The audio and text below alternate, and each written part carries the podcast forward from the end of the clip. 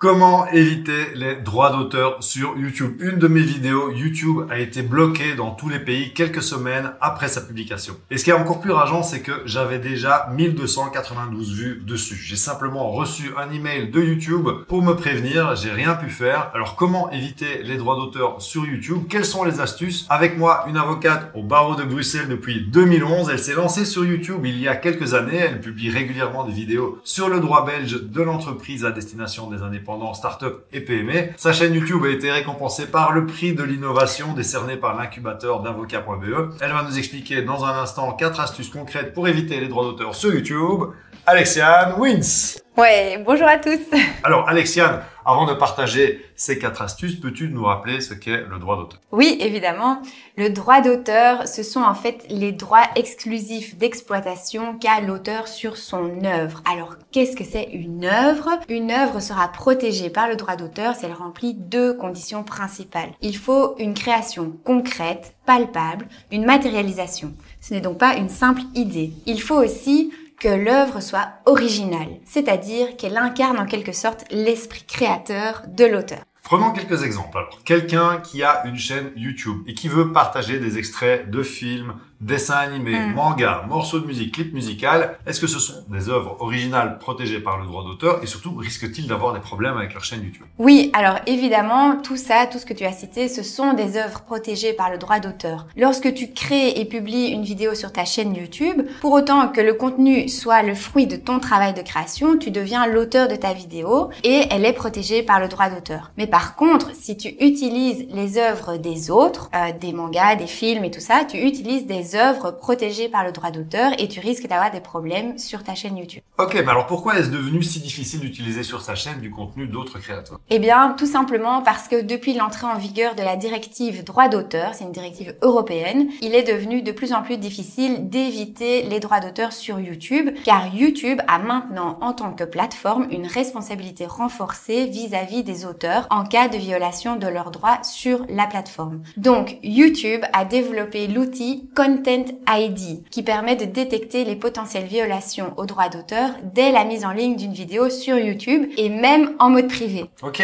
alors comment éviter justement, on y arrive, hein, vraiment dans le vif du sujet, les droits d'auteur sur YouTube? Eh bien, j'aimerais partager avec toi quatre pistes qui pourraient t'aider et qui pourraient aider euh, ton public. On commence avec la première, créer des œuvres originales sans utiliser les œuvres des autres. Ça veut dire que tu crées toi-même l'intégralité du contenu que tu publies sur YouTube. La vidéo, le texte, les photos, les sons, la musique, tout ça. Tu crées tout et du coup, tout t'appartient. Ok, bah alors ça c'est pas mal, mais prenons l'exemple de quelqu'un qui aimerait utiliser des musiques sur ses vidéos, mais il n'est pas compositeur, il n'a pas mm. envie de composer des chansons, comment peut-il faire? Oui, et eh bien justement, à ce moment-là, on peut passer à la deuxième méthode. Utiliser des œuvres libres de droit. Il existe aujourd'hui de nombreuses plateformes qui proposent des morceaux de musique, des vidéos, des illustrations, des photos qui peuvent être utilisés librement et que vous pouvez donc aussi inclure dans vos vidéos YouTube sans craindre d'être poursuivi pour violation de droits d'auteur ou que YouTube ne supprime votre vidéo. Ouais, c'est vrai que chez Stratégie Vidéo, on vous en a déjà beaucoup parlé. Alors attention toutefois, chaque plateforme a ses propres règles d'utilisation. Parfois, il faut tout de même mentionner le nom de l'auteur, ajouter un lien vers son catalogue de contenu, etc.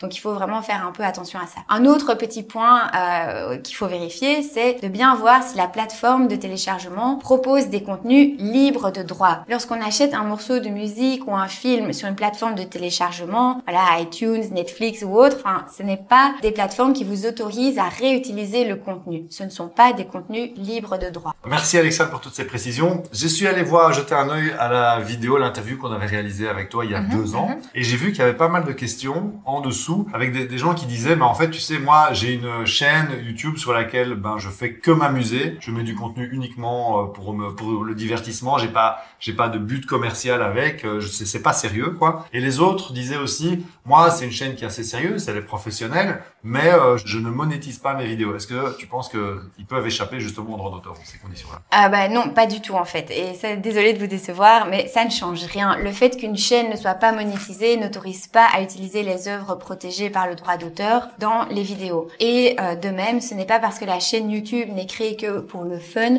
euh, que l'on échappe à la législation relative au droit d'auteur. Donc finalement, ça change rien. Alors si on veut vraiment utiliser une musique ou une vidéo qui est protégée, Comment peut-on faire? Alors ça, c'est justement la troisième méthode. Il faut acquérir les droits d'auteur sur l'œuvre. Depuis qu'on a enregistré notre vidéo il y a quelques jours, YouTube a fait une grosse mise à jour justement sur les morceaux de musique qui étaient protégés. Enfin, il a annoncé un grand changement. Et euh, ben justement, est-ce que tu pourrais nous, euh, nous en dire un peu plus? Oui, tout à fait. Donc euh, ici, au mois de septembre 2022, YouTube a fait une grande annonce pour les YouTubeurs qui veulent utiliser des musiques protégées par le droit d'auteur dans leurs vidéos. Donc voilà, par exemple, si tu as une chaîne euh, de fitness et que tu veux mettre de la musique un peu entraînante euh, sur tes leçons de fitness qui seront diffusées sur YouTube, eh bien euh, là il va y avoir des changements. ce que YouTube a voulu faire en fait, c'est de rééquilibrer le partage de revenus entre bah, d'une part les YouTubeurs et YouTube a envie d'encenser leur travail et de l'autre côté ben, les artistes qui eux ont aussi créé de la musique et de la musique a fortiori populaire. Donc ce que YouTube a fait. Alors justement, comment ça fonctionne ça, le, le système? Ben, Donc ça s'appelle le musique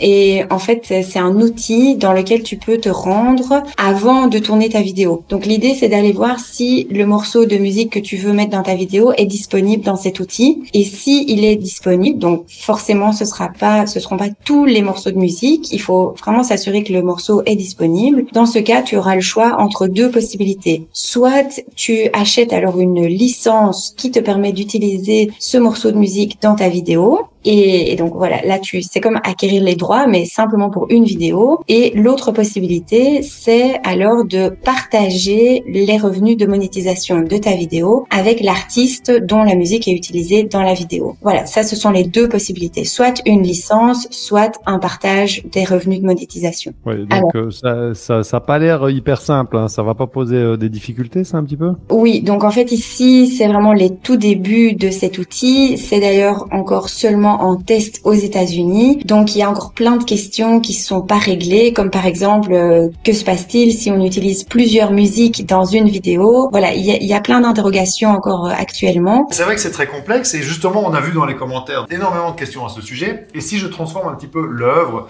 si je retourne l'image en miroir, si j'utilise mm. seulement des extraits, que je commente, etc.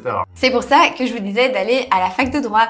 Non, vraiment, maîtriser les exceptions au droit d'auteur, ça nécessite de bien s'y connaître en droit, mais aussi de savoir appliquer les principes au cas précis de l'utilisation de l'œuvre qui est envisagée. Donc par exemple, il y a une exception pour les caricatures, mais il y a aussi des conditions à respecter pour que le contenu que, euh, qui est créé rentre dans la définition de la caricature. Parce qu'une caricature dans le langage commun et la définition juridique de la caricature, c'est encore différent. Et c'est donc impossible de répondre à ces questions euh, en commentaire d'une vidéo et euh, les personnes qui ont posé ces questions, elles trouveront pas euh, les réponses facilement comme ça en ligne parce que il faut un avis sérieux sur ces questions et ça nécessite d'avoir procédé à un examen très précis du projet. Merci Alexiane pour toutes ces explications. Alors, est-ce qu'on pourrait conclure avec peut-être un, un petit mot?